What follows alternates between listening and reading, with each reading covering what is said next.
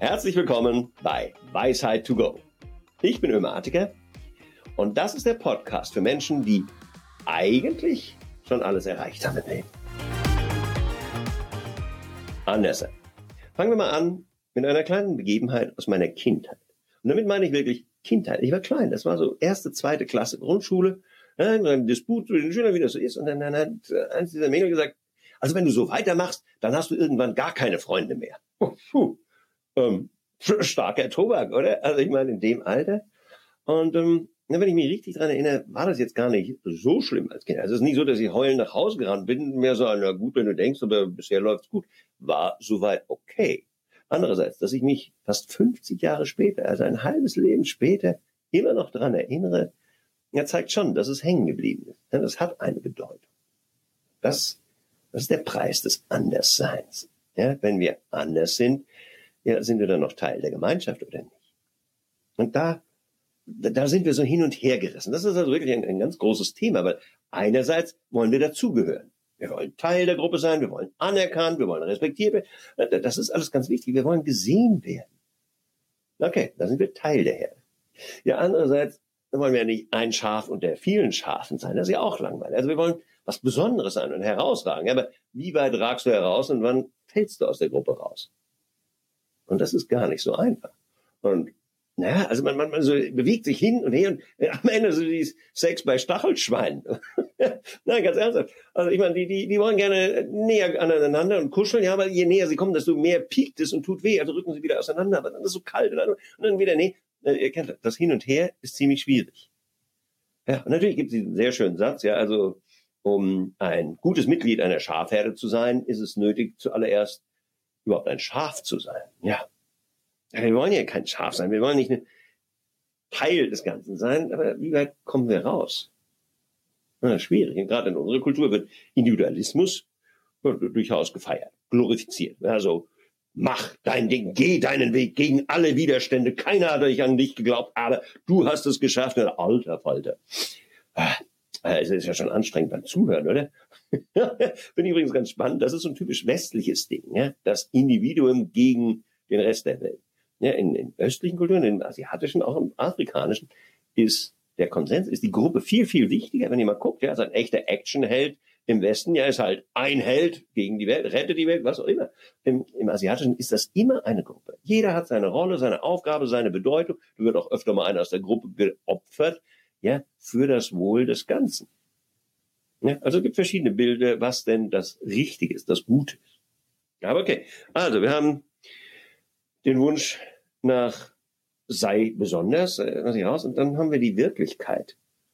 Und naja, da piekt uns dann schon, ja, weil wir werden ganz schön in den Konformismus gezwungen. Ja, sobald wir zu sehr abweichen, wird's halt ungemütlich.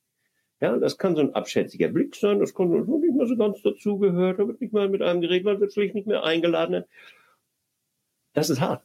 Ja, das ist oft sehr subtil und es geht ganz schön tief, gerade weil es nicht so offensichtlich ist. Und damit umzugehen, ist schwer. Ähm, ja, und wie orientiere ich mich dann? Also erinnert mich an meine Zeit in Holland. Ich habe ja zehn Jahre in den Niederlanden gewohnt und das ist zum Beispiel ein sehr kollektives Bewusstsein. Ja? Also das, das findet sich auch in der Sprache wieder. Ja, den Kopf nicht über das Mähfeld, ja? den Kopf nicht über das Maifeld aussteigen, weil dann wird er abrasiert. Ja, ich sehe so, so den einen Löwenzahn über den Rasen und dann kommt der Meer, der wird geköpft. Ja, du mal äh, gewoon, dann du ja auch gek genug. Was so viel heißt, benimm dich mal normal, das ist schon verrückt genug. Ja, also Konformität ist wichtig in der Gesellschaft. Ja, dann haben wir die rein und jeder hat dasselbe Häuschen, jeder hat fast dasselbe Auto. Wir sind alle Teil des Ganzen. Ja, man nennt es das Poldermodell, ja, weil die mussten alle miteinander reden. Wenn einer Irrwege hatte, ja, dann wurden alle Felder überflutet. Schwierig, kann man machen. Ist übrigens auch gut für den sozialen Zusammenhang. Ja, weil Kulturen mit weniger großen Abständen innerhalb der Gesellschaft sind sehr viel glücklicher als die mit riesigen Abständen. Also so Klassiker wäre der Unterschied zwischen, sagen wir mal, äh, Dänemark, ja, wo so viel Steuern gezahlt wird, dass irgendwie alle gleich arm sind, oder Russland, wo du eine Riesenkluft hast zwischen den Superreichen und den ganz Armen und das ist ziemlich hässlich zugeht. Um, I digress. Zurück zu anders sein und wie ich damit umgehe. Ja. Ist das in Ordnung? Und ich glaube, die bittere Wahrheit ist ja. Also wenn du dich entwickelst, dann wirst du anders sein und ja, du wirst einen Preis zahlen müssen. Ja, du bist entweder ein Teil des Ganzen oder du bist was Besonderes. Und wenn du den Preis zahlen willst, dann gibt es Wege dafür zu sorgen, dass es nicht ganz so schlimm wird. Also, was wir uns klar machen müssen, ja, anders sein hat seinen Preis. Es gibt ein paar Dinge, die du nicht mehr kriegst, wenn du anders bist als der Rest. Dafür kriegst du auch ein paar Dinge. Ja, du kannst mehr du selbst sein. Du hast mehr Möglichkeiten, mehr Auswahl, mehr Gelegenheit. Insofern finde ich, dass der Preis es eigentlich immer wert ist. Jetzt muss man klar machen, das hat sehr mit dem Was, dem Wie und vor allem dem Wo zu tun. Ja, also anders sein, worüber wir hier reden, das ist relativ harmlos. Ja? Es gibt Formen von Anderssein, da wird das sehr schnell lebensgefährlich. Also denk nur an, an sexuelle Orientierung. Ja? Wenn du mal nicht nie heteronormativ geprägt bist, ja, dann gibt es eine ganze Reihe von Ländern auf der Welt, bei denen du ganz offiziell ins Gefängnis oder sogar zu Tode kommen kannst. So, um, einfach weil du die falsche Sorte Menschen liebst. Finde ich grauenhaft. Dann über Anderssein gesprochen, ich meine, ganz drastisches Beispiel im Moment der Iran. Ja, du bist eine Frau im Iran, du hast keine Lust auch nur so zu sein, ja, in Kleinigkeiten, wie es die Mullahs vorschreiben, du kannst getötet und gefoltert werden. Es ist unvorstellbar. Ja, insofern sind wir noch lange nicht aus dem Mittelalter raus. Ähm, aber das, was wir machen, ist ja deutlich harmloser. Ich meine, wir haben ein relativ freies, relativ bequemes Land. Ja, ich muss sagen, ich war auch nie extrem anders. Ja, bei mir war es, ich war mild anders, so ein, ein bisschen exzentrisch. Und in, insofern denke ich, wir sind alle ein bisschen anders. Und ganz ehrlich, ich weiß, auch du bist anders. Und das ist völlig in Ordnung.